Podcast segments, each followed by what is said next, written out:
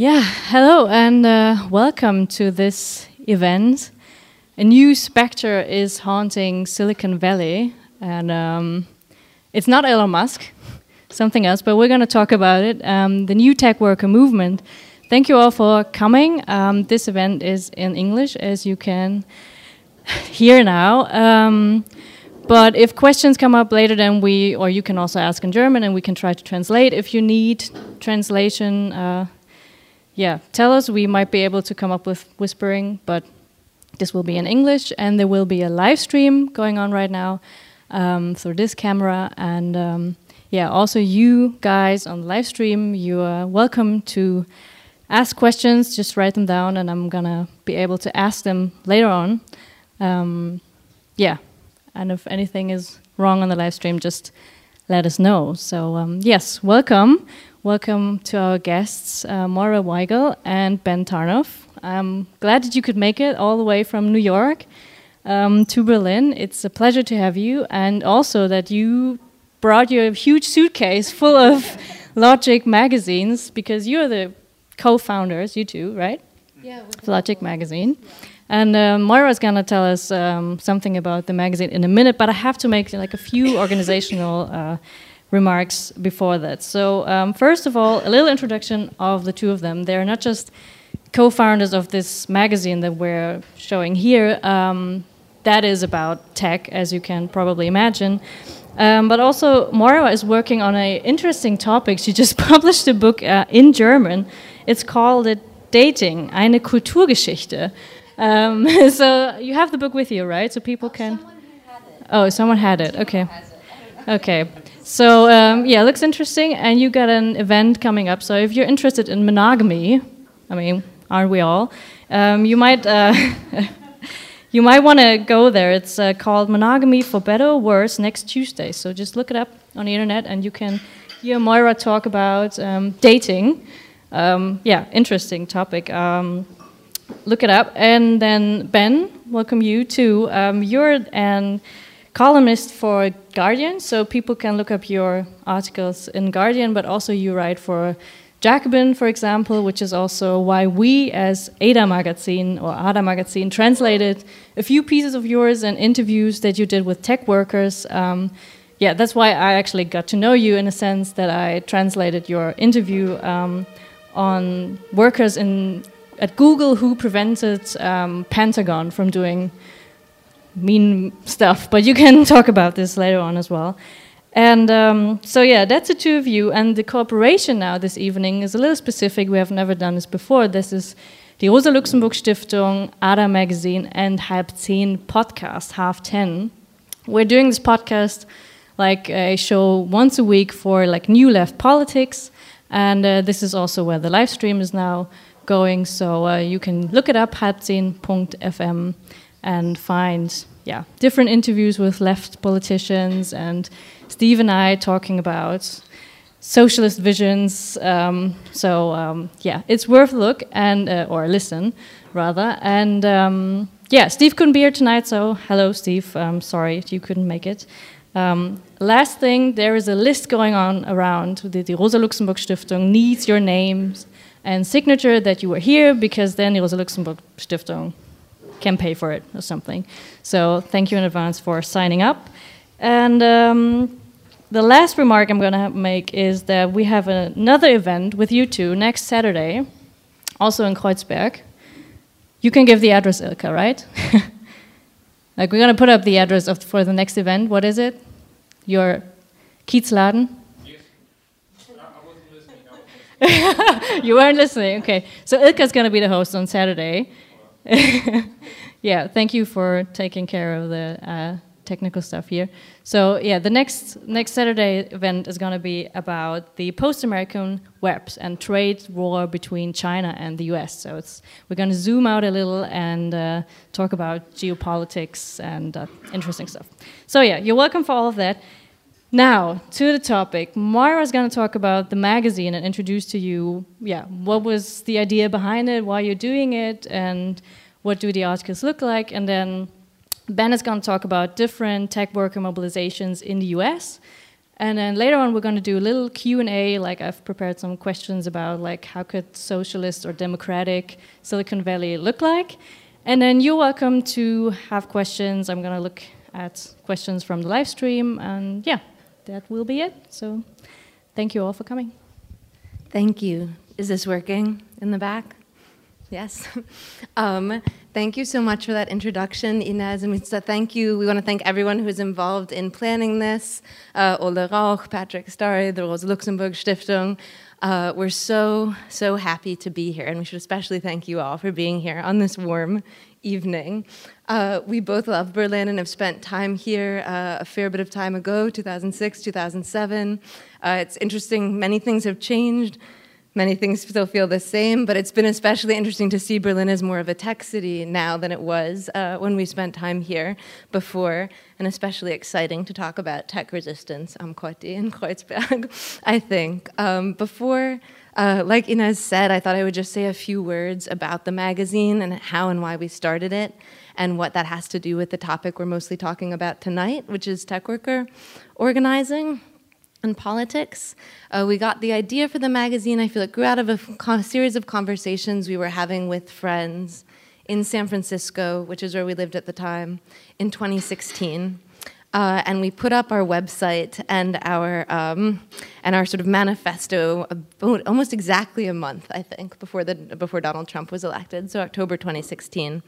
And at the time, one of the big reasons uh, we wanted to start such a magazine is there are a few reasons, but one of the important ones was that we felt that the dominant media discourse in the United States around technology very rarely heard from actually rank and file people who worked in the tech industry, relatively rarely heard from the people who spent their days building digital technologies. Uh, we felt that you know, a person could have been forgiven for thinking that all of Silicon Valley was just Elon Musk and Sheryl Sandberg and Peter Thiel and, you know, the five bosses that got quoted all the time. And so that was part of our thinking behind wanting to start behind wanting to start Logic was to bring the voices of people who work with technology uh, into into a space with artists and activists, academics and journalists, other kinds of thinkers.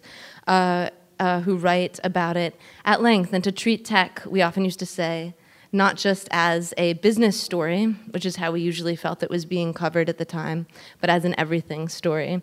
So this was all swirling around in our minds, and then the Trump election happened, uh, which was not a you know maybe not a total surprise, but was I think very you know it shook people up a lot, and it it definitely inspired kind of a wave of a new kind of activism that I think Ben will talk about uh, from people in the industry, and it was our serendipity or good fortune, the way things happen, that our magazine sort of came out and grew alongside this growing wave of activism. Uh, all of the founders but me, I guess one person now has left, but originally everyone but me at Logic worked at a tech company, uh, was actually. Um, in the industry, and I feel like we've been fellow travelers and also participants uh, in different ways uh, with some of the actions that happened. Uh, and so the magazine, this feels like an especially appropriate and meaningful event to do because it's been a big part of what what we've written about and what we've covered and sort of the community we've tried to convene uh, has been these new around new tech worker activism. Yeah, so I'm excited for us to all talk about it. I have a quick question before you uh, talk about the mobiliza mobilization. That is when I read the manifesto. I mean, which is really like a confident thing to do, like writing a manifesto always. Um, but you write there that um, most of tech writing is shallow and pointless. But like, but it's nobody's fault because everybody's doing their job. And are you like the first like sort of journalist academics who start writing from this tech perspective or like from a left wing perspective on tech or uh, like a worker's perspective? Are you like I'm enough, of an, I'm enough of an academic to always be very nervous saying I'm the first at anything. Yeah. I'm sure we weren't the very first. Um, but when we were first starting out, we did feel that there was sort of a real gap in the discourse.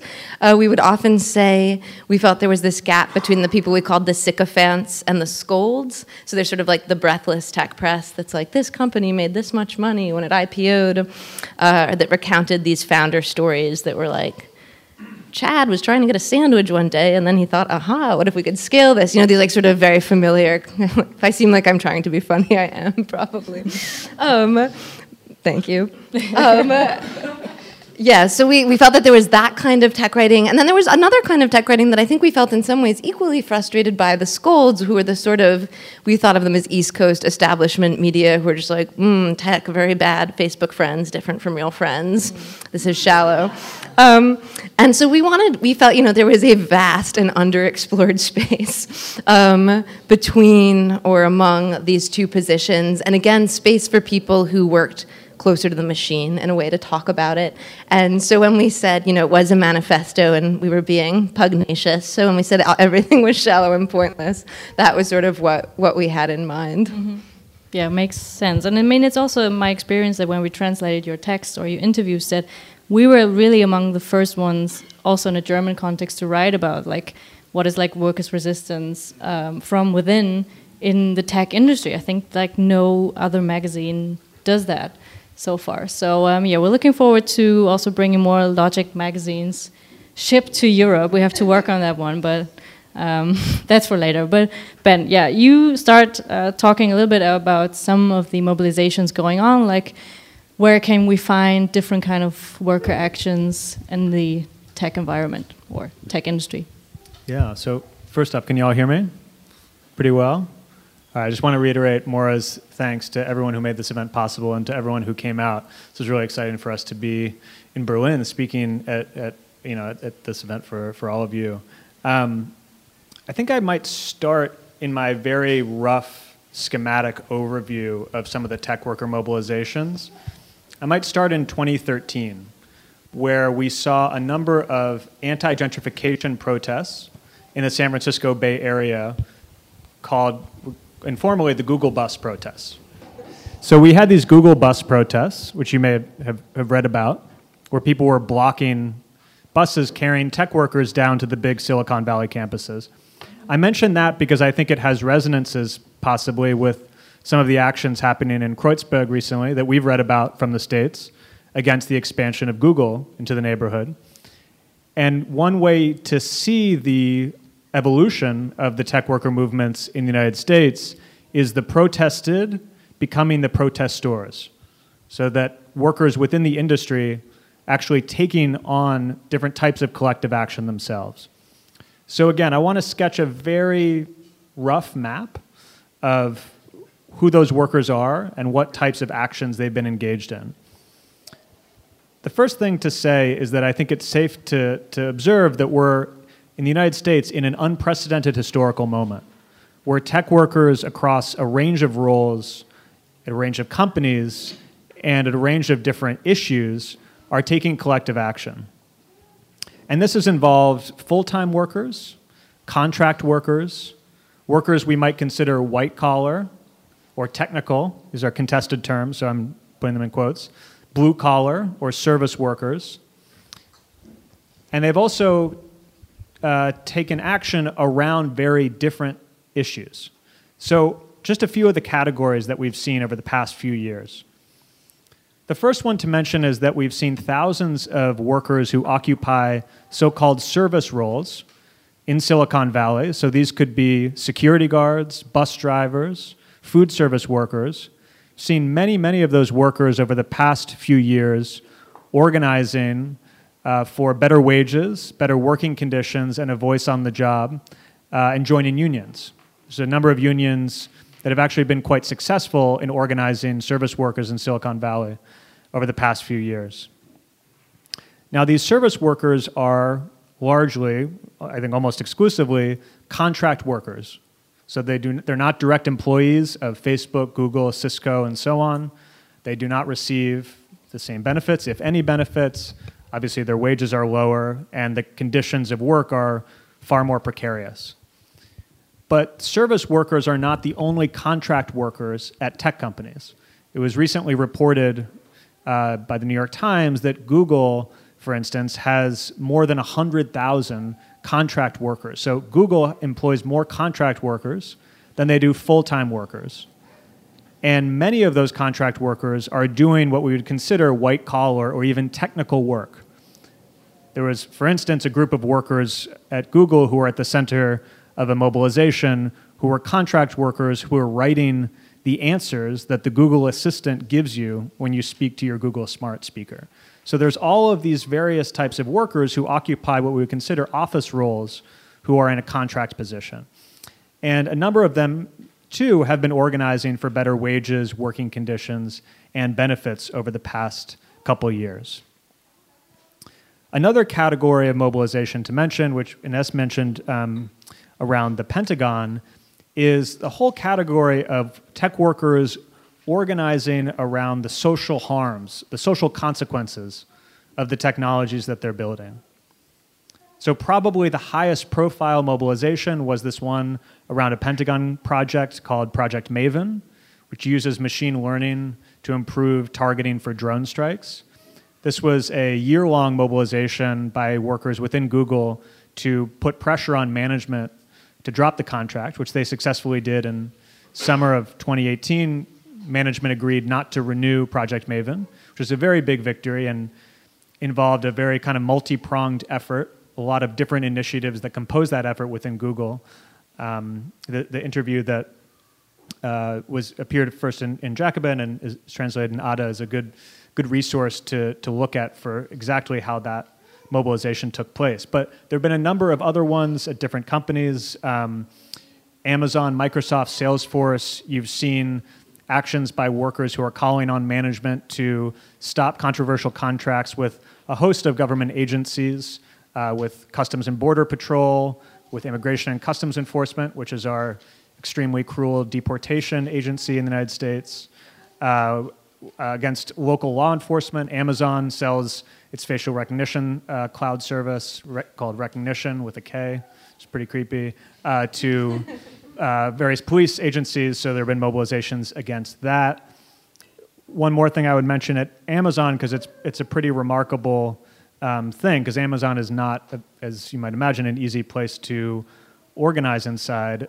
We've had thousands of Amazon workers who have taken action, signed a letter, and actually um, doing some, some actions to try to pressure Bezos to commit the company to shifting away from fossil fuels. I'm sure many of you know that cloud infrastructure is very, very dirty in terms of its use of energy. All those computers and warehouses produce a lot of heat. And to make matters worse, uh, Amazon, Microsoft, a number of the other big cloud companies are partnering with big oil companies to use a host of machine learning services to intensify oil extraction. The last category of action that I wanted to mention uh, are tech workers organizing to demand safe and equitable workplaces, free from all forms of gendered and racialized harassment and oppression. The highest profile incident of, of this, certainly the one that I think received the most attention, um, but was also objectively the biggest, which was the Google walkout. Uh, I, I think there may have actually been participation by Google workers in Berlin in this walkout. It involved 20,000 Google workers, both full time and contract, in some 50 offices around the world. So this is really up there. If you think of this as a work stoppage, which it is, it's a classic labor tactic, it's really one of the biggest global work stoppages we've seen in modern labor history. It's a pretty remarkable event.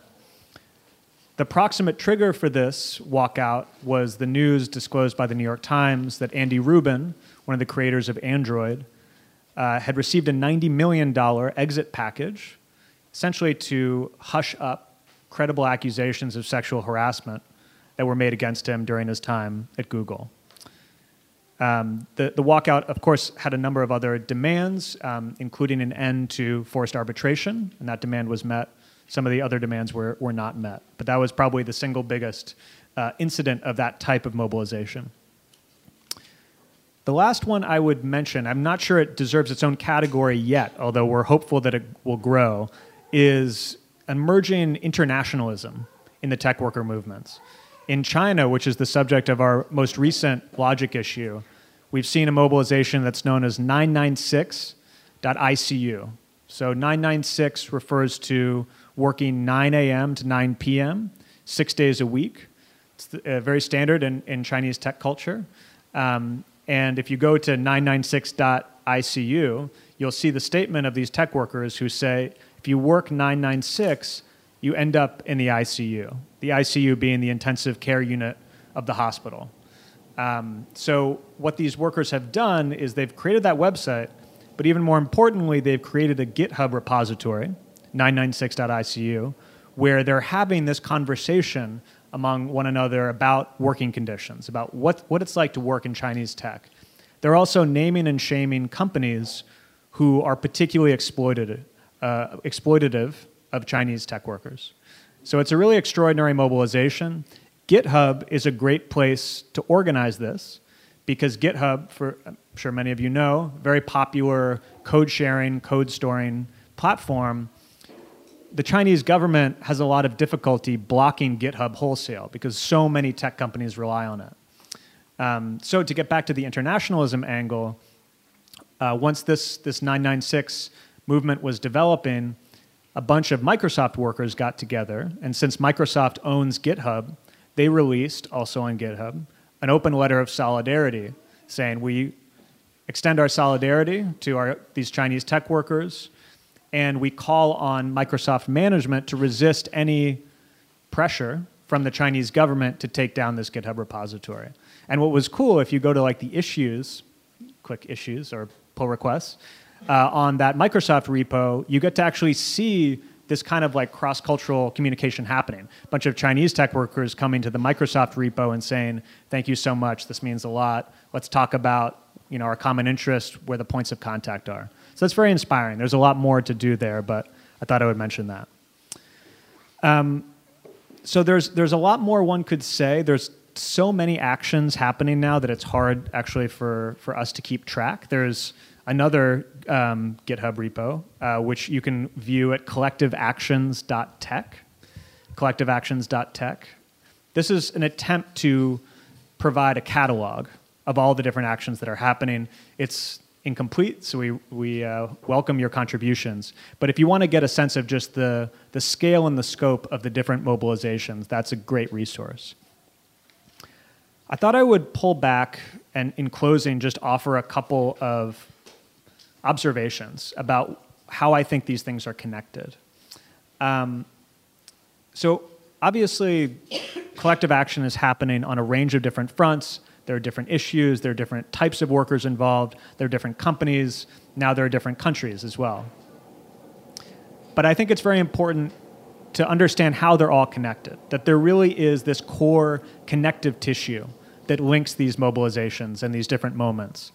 And I think that core issue, if we had to summarize it in a single phrase, would be the issue of worker control.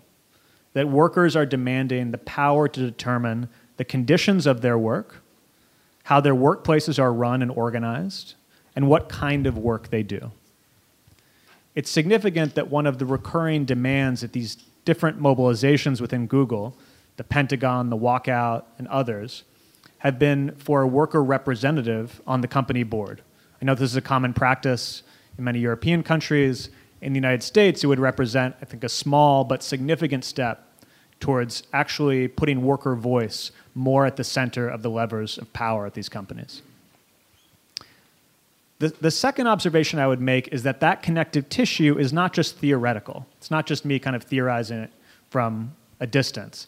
That this connective tissue is really being constituted on the ground that relationships of solidarity are being formed across different companies and across different types of workers, across blue collar and white collar, contract and full time, technical and non technical. Significant that the inspiration for a lot of the early mobilizations by white collar tech workers came from their blue collar colleagues, watching them win their unions as food service workers, as security guards, as shuttle bus drivers was actually a great education in the power of collective action. And I think, again, that, that communication, education has gone both ways, but that's been a very inspiring example. These workers are also drawing on broader social mo- movements and labor mobilizations happening within the United States. Uh, we're starting from a fairly low point in the United States, but in the past few years, we have seen a real uptick in labor militancy We have a wave of teacher strikes in particular that have been a very inspiring example, and that example has been directly cited, in fact, by, by many of these, these tech workers. So there's a lot more to say. We could get more into where I think these mobilizations came from uh, and where they might go next, and that's something that maybe we can explore in, in, the, in the questions, but um, I'll leave it there for now.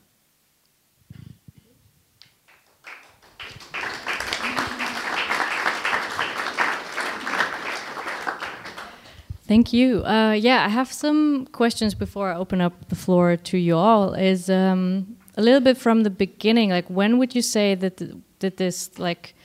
I mean, is it a movement already? Because we're calling this event a new tech worker movement. Would you say it's like different places and actions that now summarize to something, or would you say it's a new quality that compared to like industrial workers movement, um, you know, years ago, would you say this is like the new, yeah, like a new movement from a new industry that is growing so fast? Um, did this reach like a new point? Would you say that more and more workers become conscious of their power, and this is not just in a few firms, like in some aspects that they start organizing? Well, I think uh, one common thread, and Maury, you should jump in because we wrote a piece not not not long ago that I think speaks to this question is that workers within the tech industry are increasingly thinking of themselves as workers. And that feels a bit different. There, there's a this thing called the California ideology, which many of you may know, um, which is a term coined in, in the mid 90s by, by two British media theorists. And it's an attempt to summarize, I think, what be, has become very familiar to us, which is a certain type of kind of hippie libertarianism which characterizes, I think, certainly the top rungs of Silicon Valley and the tech industry. I think what you've seen at, among the rank and file is certainly not among all of them, but I think there's certainly now a, a community, a constituency of people within the tech industry who are rejecting that kind of hippie libertarianism and not thinking of themselves as creatives necessarily, as entrepreneurs, but as workers. And when you claim that identity as a worker, can be a very powerful thing because it brings you in a new, into a new kind of relationship with other workers. And obviously, one has to be mindful of you know, one's own positionality, the power imbalances. Uh, a software engineer at Google may be a worker and may, may find power in collective action taking that identity as a worker.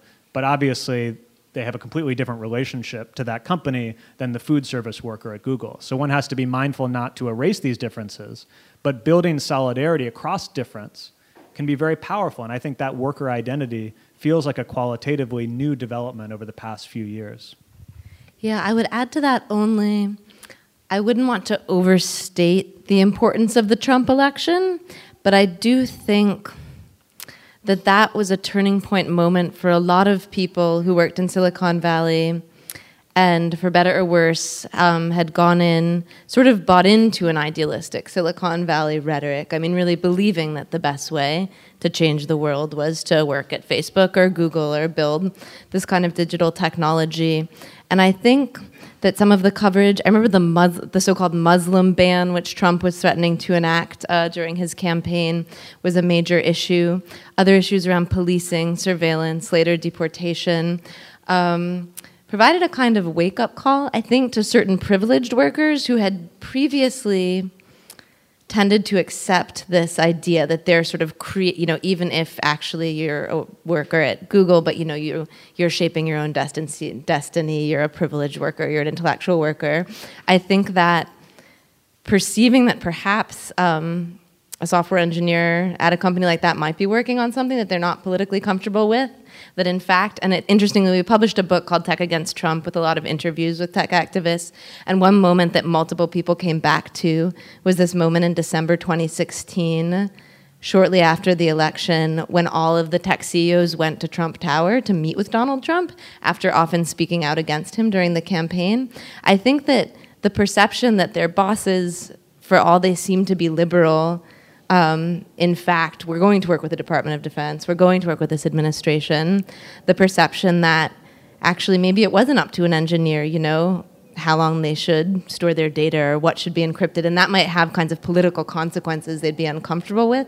That was a real wake up moment. And I think a second theme that came up, and Ben, you could confirm this or speak to this, but a second theme that came up again and again in these interviews and conversations um, was just how grotesque the levels of inequality in San Francisco have become. Uh, and it's very interesting to us. Often it was people not right out of school, like people in their later 20s, people who'd been around for a while, uh, who again had really bought into this sort of change the world, improve the world rhetoric, uh, would say things like, you know, uh, that they really believe that, but they'd been working at a startup and the startup got dissolved and all their friends got lost. And the other, I mean, it's crazy. And again, it's important not to forget the privilege that engineers have, but you can be you know, you can be an engineer or you can be someone working at a startup in San Francisco and what seems like a very good job. And if you have to pay rent in San Francisco and pay for your student debt, uh, God forbid you have any dependents, you actually can feel sort of strapped for money all the time. Then, meanwhile, of course, uh, you're aware that homeless people in San Francisco and all sorts of other people have it much worse than you do. So I think those two things, the Trump election and sort of Ben might remember this. I mean, rent has gone up like 20% in the past year in San Francisco, but sort of the extremity of those uh, conditions both force people to perceive a gap between their rhetoric and reality that for a number of people was actually quite politicizing and led them to perceive this worker identity they might not have perceived before.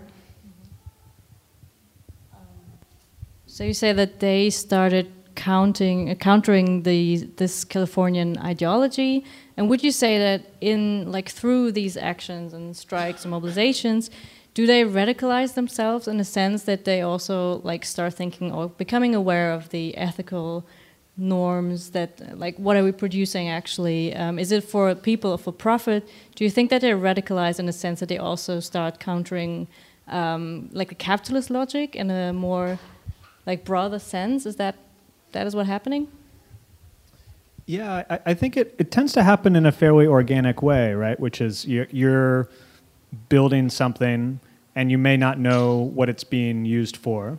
You start asking questions, maybe you find out something that you makes you feel kind of uncomfortable and you kind of just follow that logic a little bit further. I think it's a it's interesting to think of these experiences happening in this very kind of organic, very piecemeal way, which is often obviously how politics actually happens. Um, you know, I, I, Moira mentioned the gap between rhetoric and reality of Silicon Valley, which I think is a very powerful and a very important point.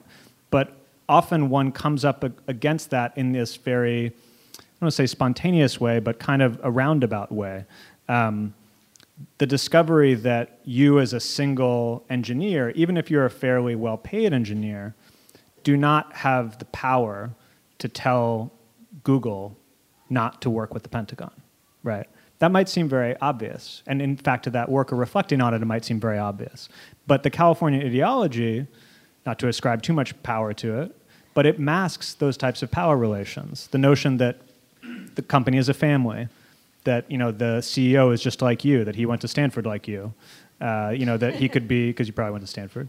Uh, he, he, you know, he could be your friend. You'll be the next Larry Page. Like there's a lot of ideology that works to mask that basic reality that you you don't have you know, depending on where you sit in that place of production, you may in fact enjoy better benefits than those below you, but you don't have meaningful input into how the company functions, into what types of projects it works on.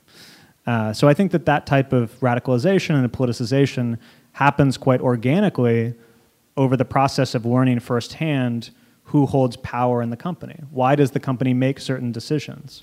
I think uh, you do arrive at the fact that it's guided by capitalist logic, but I think typically one finds that through personal experience after a kind of series of experiences. And is there a tech worker union now? Because you talked about the staff, the service staff unionizing, but is there a union, or is some people who want to unionize and find a place? Yeah, so as I mentioned, there are a number of service workers on tech campuses, particularly in Silicon Valley, who have unionized.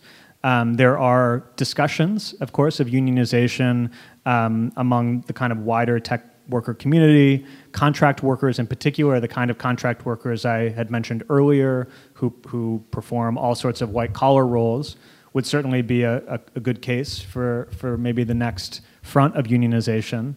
I think it's an ongoing conversation um, in the United States. This is colored somewhat by the fact that uh, labor law is quite unfavorable to workers, and this political climate, uh, the Trump administration and, and his National Labor Relations Board is also quite unfavorable. So I think often we'll think of labor law as a, as a shield, not a sword, as something that one can call upon in a defensive manner in certain situations. Um, but the prospect of uh, pushing it further, I think, might be a little bit um, in the future.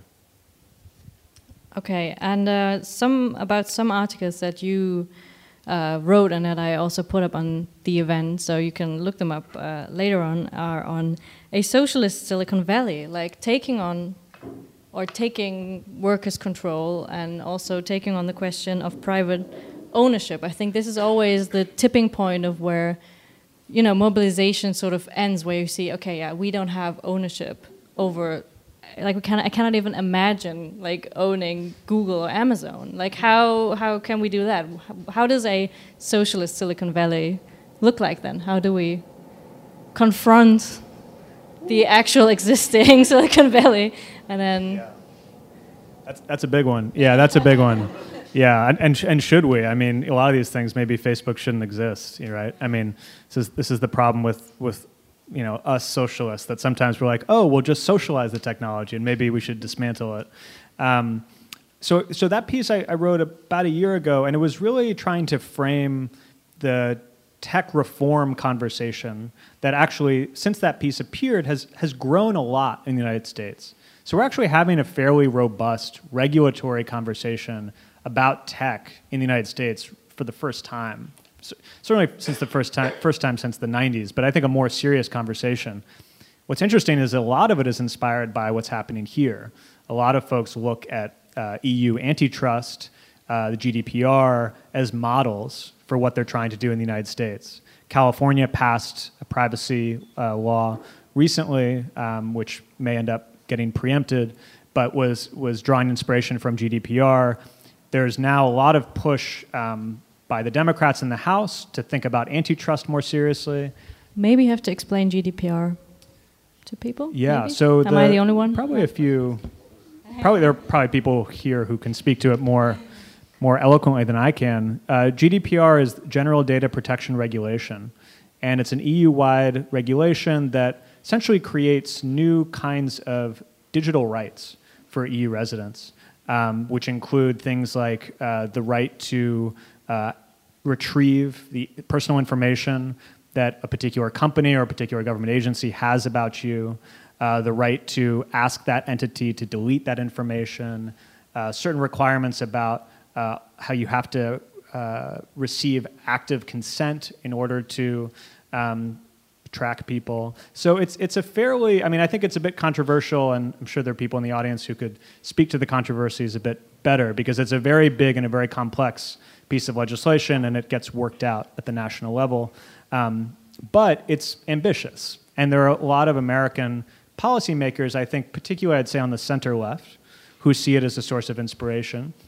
We now have the Democrats who control the House, and the, the Judiciary Committee has a subcommittee uh, dedicated to antitrust, which has just announced that they'll be undertaking a number of antitrust investigations into big, big tech companies, the Justice Department, um, and even the Federal Trade Commission have announced that as well. So there's a lot of energy behind antitrust, but I would argue, and I think I argue in this piece, that there are some real limits to the antitrust framework for thinking about big tech companies.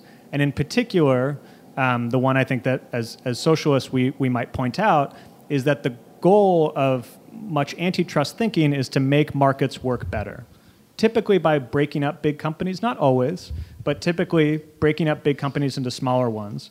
But it's essentially about improving markets rather than shrinking markets. I associate the socialist tradition with shrinking markets, with decommodification, with socialization. I think taking that next step and trying to understand, well, what does that actually mean is a tough one. And I know there are folks working on this in the platform cooperativist community, experiments with public ownership of municipal broadband. So there are inspiring experiments, but I'm not sure we have an answer quite to the scale of the problem. And the sort of data dividends uh, approach too. I mean, I think there is something. I think for us as socialists, it's intuitive, but I think there is something, um, as Ben suggesting, that doesn't quite make sense about thinking of like markets and private data because data is so inherently social. You know, um, on the model of the feminist slogan, wages for housework, I often just say wages for Facebook or wages for Tinder. Um, but I think that this doesn't actually quite make sense, right? Because our conversation on Facebook Messenger is not well, in my view, anyway, this is a long theoretical conversation I shouldn't get into here, but I, th- I think that it's not, labor isn't the perfect analogy because, and it's also not, um, privately valuable, our conversation is only valuable in relation to millions of other conversations. Data is sort of inherently, the value of data is inherently social in that sense. Um, and so I think that's the horizon, a horizon towards which to look instead of thinking of more efficient markets or um, what is. Uh, well, you know, what is your personal activity on Facebook? We're thinking of frameworks like the data dividend, which Ben has written about. Other people have talked about treating it um, as kind of a social good. Seems not just sort of more ideologically correct or something along those lines, but actually more in tune with the nature of what data is and how value emerges from these social networks. I have a few more questions, but I think uh, like on organizing and the specifics on it. But I think I'm just going to open up the floor to you all and the people in the live stream, and then I just scooch in whenever I can. And so yeah, please uh, raise your hands, and do have someone who? Yeah, thanks a lot for the talk. I've been reading Logic for quite a while, so I just got the surprise yesterday that you were here. I was like, oh, great.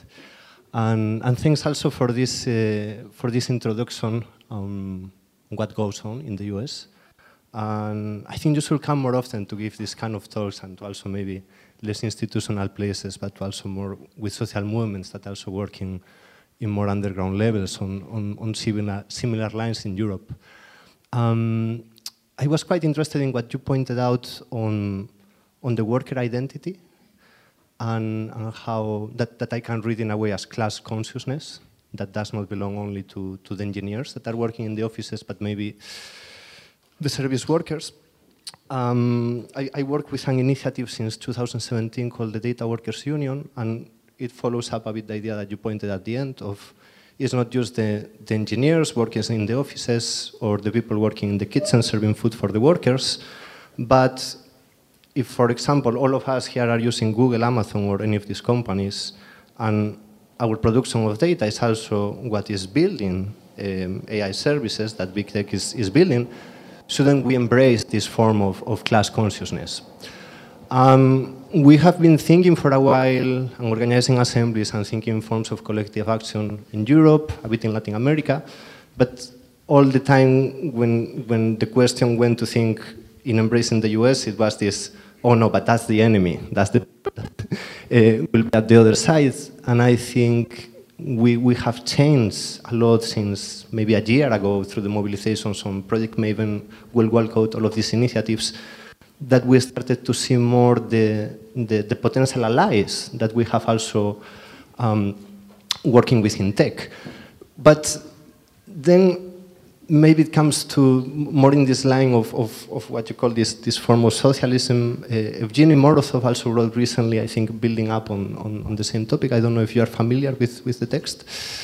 Um, but I, I, think from, from our perspective, what we see missing in all the discourse on, on regulation or nationalizing or antitrust policy is that we are still thinking in the framework of taking the power out of the private sector and bringing it into a nation, nation state.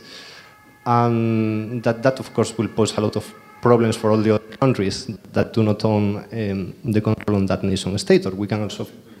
Excuse me? I think you need to come to. Yes. So my question is, how do you see these horizons that, that you were um, hinting at the end towards a more internationalist, transnationalist form of organization that is not just owned by the workers working within tech, but that can cut across other sections of society without limiting it to, to the United States. maybe we add one or two more and then you get back to it. Okay, so there was one in the back and one up front here. Um, hello, thank you very much for your uh, for your talks. I have one question. Um, um, could you uh, please tell us if, in your interviews or in your research, um, um, the the Snowden revelations that uh, started to happen six years ago show up and have a, up playing uh, played a role in this cracking the rhetoric of Californian ideology?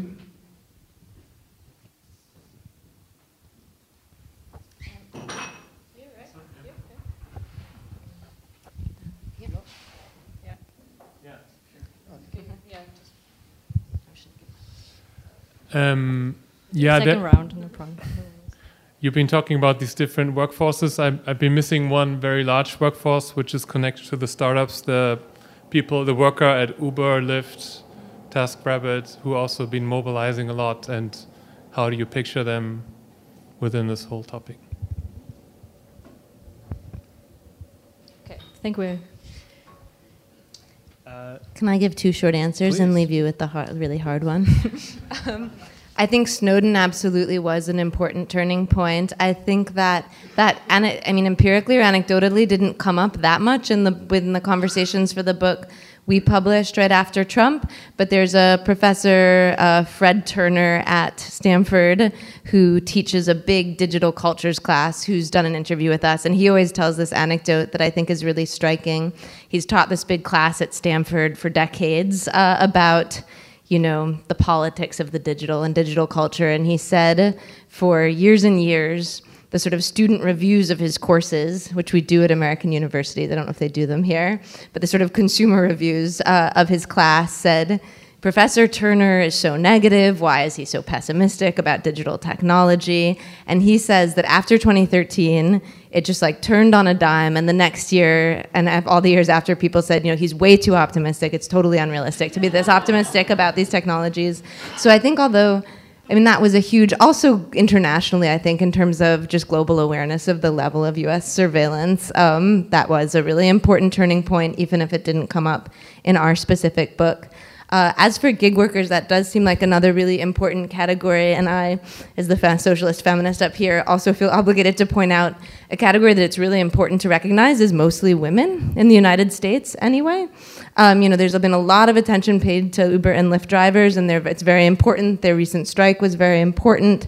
Um, at the same time, I can't summon the exact figure, but it's like tenfold more women work in healthcare app startups, um, childcare app startups. So I think that that's uh, a group where it's certainly encouraging uh, to see the kind of media attention and solidaristic actions. I think Uber engineers released a statement in connection with the strike, right?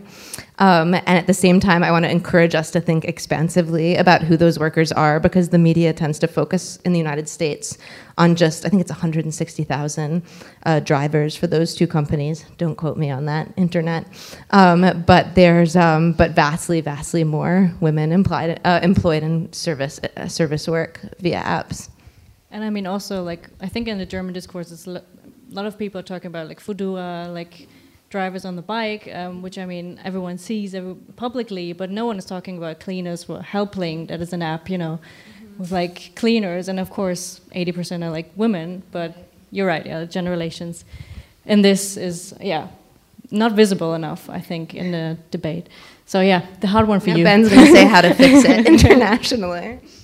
No, no, I'm just going to add a lot more problems. Um, so, yeah, to speak to the internationalism, I mean, you identified, I think, two distinct but related challenges. One is how do you possibly democratize these platforms when they're so big, so global, you know, millions or even billions in the case of Facebook users across the world, uh, and have very, I, I, think, safe to say, different national imprints and characteristics. Um, an additional challenge, which I think you identified, is how do you democratize these platforms when there's this vast uh, kind of pool of labor, you could say, that's being provided by users to the platform in addition to the workers who are building the platform. So those users have a real stake in how that platform should operate and I, I think you know, should, should receive some kind of say. I think these are enormously challenging questions. I know that the platform cooperativist folks are thinking at a small scale how to address these challenges, and that we have traditions of participatory design, of co design, these types of thinking about how to build technologies in a more democratic way. I believe participatory design in particular has its roots in the Scandinavian labor movement and of trade unions developing agreements with employers about how technology would be introduced into their workplace. And in fact, trying to have not just a seat at the table, but the opportunity to influence how those technologies are designed. I think to add an even, you know, I'm just going to add problems instead of give answers. To add another problem to the to the challenging picture that you sketched is this question of what we could call the Luddite option, right? Which is maybe some of these technologies shouldn't exist. Because I think one persistent flaw in, in kind of maybe the more, let's say, vulgar forms of socialist thinking about technology is this idea that we simply seize the forces of production, we change the relations around them, and now they're liberatory, right? I mean, this is kind of in, a, in a certain sense, this is how the Soviets might have thought of electrification or Taylorism. That we can take this from the capitalist world, put different relations around it, and now it's great. It's not great. I mean, electricity is great, but Taylorism's not great, right? So this is this is something I struggle with. Is like, do we want a socialized Facebook, or is it just too much of a liability? Does it does it actually do the social harms outweigh the social benefits? So I don't have good good answers to those questions, but they're critical questions, and I hope we'll we'll ask them together. I wanted to add one point to the gig workers. Thank you for bringing that up. That's an extremely important category of mobilization. Um, I think in addition to the strikes we've seen, there are groups like Gig Workers Rising, Rideshare United in the United States that have been mobilizing these workers. We've also seen some interesting glimmers of solidarity, as Moira mentioned, within these companies between the engineers and the gig workers. And I think that is something that I'm very excited to try to see is how do we get Amazon engineers teaming up with Amazon warehouse workers, Uber engineers teaming up with Uber drivers. Um, I actually, in preparation for this point, I didn't know you were going to ask that question, but I thought this might come up. Um, an anonymous Uber employee around the time that Gig Workers Rising and others uh, were organizing a rideshare drivers strike in California, released this statement, which I thought really gets to this point, which I'll read. As tech workers, we share more in common with the drivers that support the platform than the company executives that spend millions ensuring that rideshare companies and others in the so called gig economy can continue to bend the law and exploit workers. So, again, I think that's a fairly powerful example of how that kind of worker identity is actually pushing certain segment of workers in the other direction, right? The identification no longer goes upwards. You don't see yourself as part of the executive class, but you actually see yourself as a worker just like the, the gig worker. It's pretty powerful. Okay, I think you raised your hand, right? Like you in the first and then third round. Okay. Mm -hmm. um, I just wanted to ask a bit more about the. I wanted to ask a bit more about the idea of the user as a labor force because I don't know, but in my personal opinion, I don't think it's the same as the workers themselves. The laborers are different because they are also users, and I would wonder. I don't know the answers, but I wonder when you have. Uh, from inside the tech industry, a desire to socialize these companies more or to give more rights to the workers on the board. How would that how do you think that relates to the the rights for the users? And do you think those rights can be unified or do you think they actually sit in opposition to each other if these workers still want the companies to stay within their same structures of profit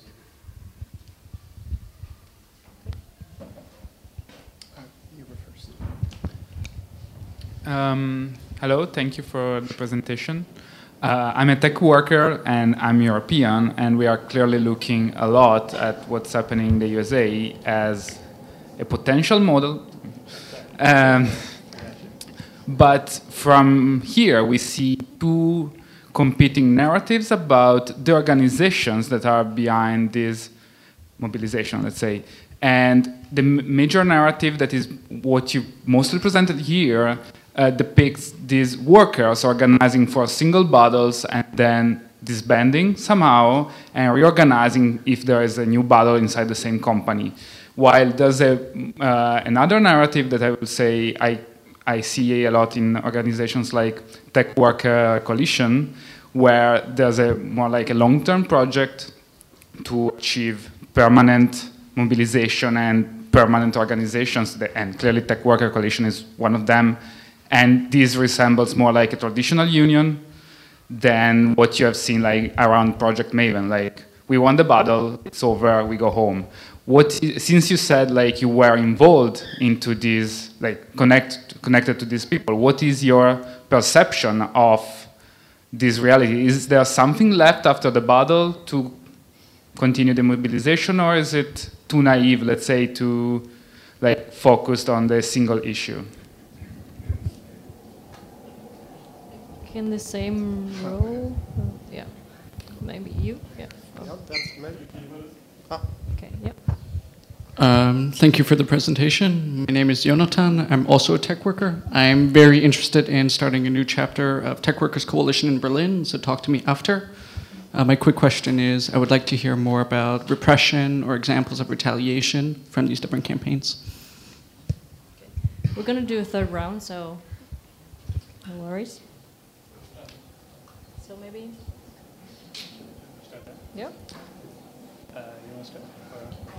I started last time. I think you should start. All right, I'll start. Um, this question of are users performing labor is an interesting one and is a contested theoretical question that I think Moira could speak to maybe in her response more, more specifically. You know, is data labor, is data capital, is data neither? I think it's a really interesting question. I, I think to speak to your, to your more specific point, how might the interests of the rights of workers be harmonized or at least kind of democratically deliberated, let's say, with the rights and interests of the user? I think these are very interesting, almost kind of parliamentary questions of, of economic democracy. I, I would say, just anecdotally, that without trying to paint too rosy a picture, I think there might be more alignment than we have been led to believe, in the sense that in our interviews, for instance, we did a long anonymous interview with an engineer at one of these big companies, which appeared in, in an issue of Logic. And one of the things that this engineer said is that we know all of these product decisions that we're making are bad for users. We don't want to make them, but we're essentially being forced to make them against our, our, our sense of what would make the product better. So you actually do see these conflicts, and I've seen it myself within companies where you have people who are saying this is a worse user experience. This actually makes the whole thing work worse and the the person who is representing you know the profit motive of the company the business interest of the company is saying we need it. It drives engagement. So a classic example of this would be you know just something some really annoying big notification thing that just like in your face. A lot of engineers or even designers they don't they don't want that. They know that that's bad for the user but there's a business case for it because you got to keep people clicking. So i actually think you know again, with the right enabling structures, there there's some some real affinities there that that could um, that could develop. In terms of how one might do that while remaining a profit-making entity, which I think was another one of your questions. That's a great question. You know, how do we stay within these structures and try to transform them while also you know, knowing that following this logic to a certain road is going to require an even deeper transformation. Um, I think this question about is it a bunch of single issues or is it a permanent mobilization? I think I want to say both in the sense that, you know, after a battle, yes, there are things left over. There's an internal organizing infrastructure that remains, there's continuity across struggles, but the kind of concentric circles of who would be drawn into different struggles changes right? Because in any organizing environment, people will have different sets of interests. They may, you might be able to organize someone for one event and not another. Um, but I think you do see continuity, you do, do see infrastructure that remains, and I think among the core organizers, the, let's say the militant minority of tech, you do have a long-term vision for a more um, worker-owned, worker-run, worker-oriented tech industry, which is also tech in the public interest. So I think there is that very radical horizon, um, but you know, on the ground, day to day, one has to find the single issue with that concrete demand, like cancel this contract, and forced arbitration, to actually organize people on a daily level. Um, retaliation. So there, there have been some well publicized um, instances of this at Google. Uh, two of the major walkout organizers, Claire Stapleton and Meredith Whittaker, uh, went public recently with um, allegations of retaliation from Google management. Um, and just recently, I think yesterday or a couple of days ago, Claire Stapleton actually left Google um, in response to this retaliation. So retaliation is already happening. Uh, i think it's probably happening in all sorts of other ways that are not in the media spotlight as well. Um, but yeah, it's it's definitely it's definitely begun. Yeah, and it's been interesting because I think when we first started following and participating in these actions, early 2017, late 2016, part of the gambit was that certain tech workers sort of had enough privilege, had enough power in their roles that they could sort of use that strategically. And I feel as if, I don't know if Ben feels this way, some of the retaliation has gotten more, it started to feel a bit scarier, like that things are shutting down a little bit. But that said, these relations persist uh, across different actions and mobilizations. Uh, on this point of thinking about user activity as work, uh, or what it means to think of it as value creating, uh, maybe it's an obvious point, uh, and I don't mean to belabor it, but I do think for me, writing my book about dating and capitalism, in fact, and thinking about uh, how we all curate ourselves through swipes uh, in order to make data spreads for the company that owns Tinder, um, I, I, I think it's helpful to remember, even though it's an obvious point, that it's like, what is the source of value at Google? You know, quite a lot of that is our searches. What is the source of value to Facebook? It's our activity on Facebook. That's where I find, you know, capitalism grows by taking things it can't pay for and won't pay for. Um, and there are older and other examples of this. Uh, housework, sexual reproduction, you know, the various various topics that feminists have talked about being those that come foremost to my mind. Um, but I think this is this ongoing theoretical debate over whether it's most useful to think about data like is it is it a is it a natural resource?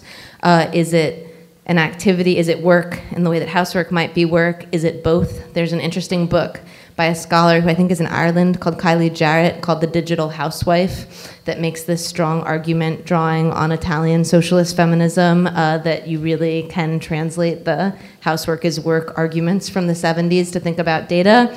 I think it's, I don't 100% agree with everything in that book, but I think it's an interesting starting point. There are also new frameworks being put forth. Uh, scholars, two scholars named Nick Couldry and Ulises Mejias have this new framework they call data colonialism, where they say, you know, instead of going back and forth on this question of resources versus work, uh, we need to think about how do you create data relations? How do we create the social relations that encourage each of us or compel each of us to continuously translate sort of social life into streams of data that can be sources of profit? Uh, so I just wanted, I feel as if Ben sort of answered the question partly, but to not hide behind the cheeky slogan wages for Facebook, but actually spell it out. I think these questions about like what is the source of value of, of a company like Facebook uh, are really live. And to the extent that these worker mobilizations are drawing on this new kind of worker identity, claiming things as work that haven't been thought about as work in the past, maybe, are very much in play uh, in the milieu we're talking about. Um, it's actually funny that we're doing this Facebook live stream at the same time when we're saying actually it's nonsense and we shouldn't use it at all. That's the contradictory position that we as leftists usually have. Um, yeah, we do a last round, I would say. Uh, there no, there's no questions from the live stream, um, so I want to encourage you people on live stream, but also I think you, you, and uh, you, yeah. Okay, yeah. There's actually more than three. Maybe we do another. Like this is the second to last round, okay? and maybe, I mean, after the event, you can always also talk to Moira and uh, Ben yes, later we'll be on. hanging yeah, out sure. at the table with the yeah. magazines. Okay. So, yeah, but yeah, do do this last round. Just a quick, let's say, it's two questions in one. But um, so an element that we haven't spoken about tonight here is automation and the role it's going to play in the way companies are changing and the way that's probably even making workers futile um, in, in the future. So we can, as tech workers, unionize or try to you know get enlightened all we want but if then the companies in a model that's still the capitalistic model will be able to easily bypass whatever kind of voice we would have isn't that a huge problem that we need probably to tackle with models that are maybe not so um, trying to you know so, sort of repeat what we've seen already in the past. And the second would be uh, of all the things that of all the mobilization that you've been talking about, if you think uh, they already had some really meaningful impact in the way the top people think about the way the company should be structured, even even though it's like we should do things in a different way or more secretly or just not to try to involve the workers too much because it's, it's going to be a problem. Uh, one example that comes to mind is Google's search engine in China the workers with something similar to Project Maven, they were able to sort of stop it, but apparently there's some logs somewhere in some servers that say that some people within the company have been still working on it. So also going dark is another way that companies and people that are probably not willing to unionize within the companies can have as an option to bypass whatever movement. Hey, thank you for your talk. Um, so my question relates directly to Amazon um, because they were doing a lot, obviously, always to push back against their workers from unionizing. They released that really extreme video um, about signs that people are unionizing and what to do and everything. And then um, before the HQ2 um, didn't get to locate in New York, when that victory happened, there was a hearing and the politicians couldn't confirm whether Amazon workers would enjoy neutrality in that situation. Um, so I'm wondering about the how it's like for those workers who are living under those conditions, working under those conditions, to deal with the situation, and what kind of retaliation they're facing when they are trying to unionize, because there's not much talk about that out there. Um, we were making a documentary about it. We tried to talk about it, but um, we need to go into it more deeply, um, and then how we as non-tech workers can support people working in tech because there are absolutely insane conditions, and obviously we're all very much interconnected uh, with that.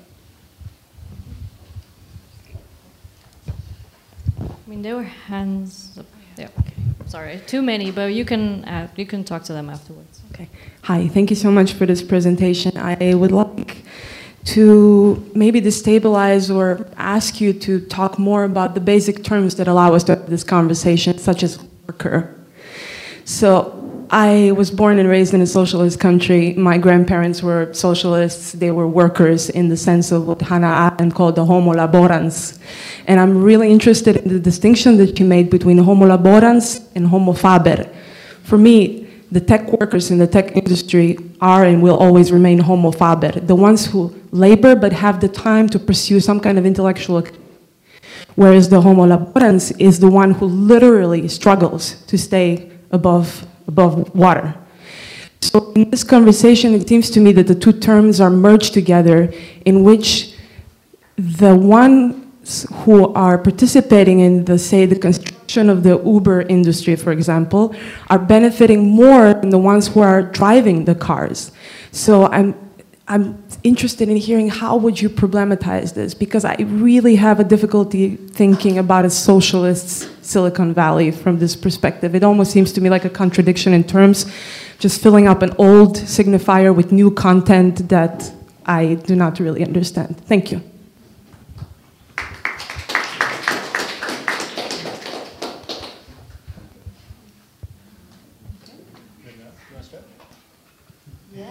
trying.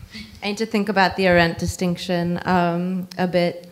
I think that the term worker, so this term tech worker, I think, and Ben should correct me if he thinks otherwise, but my impression is that it sort of entered circulation, entered a kind of circulation around the work of Tech Workers Coalition, uh, and they were an early group pushing this, and it was specifically a group co-founded uh, by an engineer and a former cafeteria worker who came to work for the union. And I think that it was in the way that your comment is getting at, a sort of self consciously, in a way, strange and polemical term. It's sort of a term that's supposed to help people see something, right? And again, I think it's really important, as Ben was saying, not to erase the differences of privilege among these different kinds of workers. That's absolutely uh, essential. At the same time, I think that that term made it possible to see certain kinds of affinity and solidarity. Just one example that came up sort of early in the actions when I, I was writing about them and sort of spending a lot of time with, uh, with TWC in early 2017 uh, were around issues of immigration, uh, which were very much on everyone's mind at the moment af- after the election of Trump, uh, and brought together, for instance, engineers who might be on these visas we have in the United States called H 1B visas, uh, which make you totally dependent on your employer and very precarious. And for instance, like a South Asian engineer on those visas might actually perceive some commonalities with someone working uh, in the service part of the company who has relatives, you know, from a different background, perhaps Latin American relatives who they're worried about being deported. And this was something people said and that came up in meetings that they sort of perceived these. And in fact, I remember someone who worked in a cafeteria at one of the campuses saying, you know, I'm worried about these people who work here, who I see every day. Um, so I think in my view, and I'd be curious what Ben would say to this, this use of the term worker has always been sort of proleptic and polemical and useful for what it lets people see. And I think, as you're suggesting, it would be completely grotesque to imagine that uh, that someone who you know is a top engineer at Facebook is the same as the person who commutes three hours each way to serve them frozen yogurt. Uh, or I guess probably nobody eats that anymore, kale or whatever it is they eat. Um, you know, every day. So I think that it, that's a certain. T- I mean, you're hitting upon a really key tension. I think the only other thing I would say, and again, I really respect the distinction you're drawing, and I don't want to seem as if I'm rejecting it, but another thing, at least in the United States, is that there's been such a glorification of the supposed, you know, boy geniuses at just a small handful of tech companies. And uh, not everyone who works in technology, you know, went to Stanford and studied CS and makes hundreds of thousands of dollars a year. In fact, last I checked, which was in 2018, so maybe it's outdated, the median salary of someone working in the tech sector in the United States was like 81,000, I think, which again is more than the person serving the kale makes, but is not, you know, you're not fabulously rich living on that by any stretch of the imagination uh, in San Francisco. Uh, so I think that it's I think it's a complicated question. It's a key question and one that I don't know a better answer to than that it has to be worked out through praxis. That it's like this this term that helps certain things be seen, particularly with the contract workers. I think it will continue to be organizing. Some of those folks at Facebook, I know, make $15, $20 an hour, $25 an hour, maybe, even doing sort of technical seeming work. Uh, so again, it's a spectrum. And I think the unity that that word makes visible can be useful, um, even as we do have to remain mindful of the difference you point out. Uh, yeah, there were a lot of, a lot of great questions there. Um, I think just to, to jump in on, on the one that Moira was responding to, I, there's a couple of things I would say. I think first is that it's important to know that the tech workers building these technologies are not always or even primarily software engineers, right? We think about the role of content moderation in a platform like Facebook. Content moderators, sure as you may have read these articles, is an extremely traumatic job People are seeing beheadings, you know, babies being killed, horrible things that give them PTSD. These are contract workers, sometimes within the United States, sometimes outside, who, who are not receiving very good wages and working, and working conditions. There is the very tedious, although somewhat less traumatic, labor of tagging images for machine learning, of writing speech for these AI assistants, and so on. So, in some cases, many of the people building these technologies are actually suffering from conditions that are as exploitative as the workers being affected by these technologies in the sense that you know uber drivers are affected by them. So i think that's important that there are highly exploited workers on both sides of this equation both building the, the technology and also kind of having their livelihoods and lives um, disrupted, to use a favorite word by it. Um, this question of what is a worker is a very difficult and contested question, which runs right throughout the whole history of, of the socialist tradition. I, I think I share Moira's feeling that having people throughout tech, rank and filers throughout tech, claim this identity has real strategic value, and we've seen that value demonstrated. Um, I don't think the types of mobilizations that we've seen would have been possible without them claiming that identity. But there's a difficult and complex theoretical point, which I think you're pointing to, which is what is the precise class location of these software engineers, um, given that software engineer itself is a very complicated category, right? There's a Google software engineer, but most software engineers, of course, don't work at Google. Um, so I, I, think we need more analysis. I think, you know, broadly in the Marxist tradition, we're not always very good about thinking of the middle layers. Like we're pretty good at thinking about the proletariat and the bourgeoisie, but the problem of the middle classes and the clerical classes and the engineering classes, the classes that uh, Harry Braverman wrote about in his great book, Labor and Monopoly Capital, this is an old and difficult question. But I think claiming the worker identity clearly has immediate strategic value.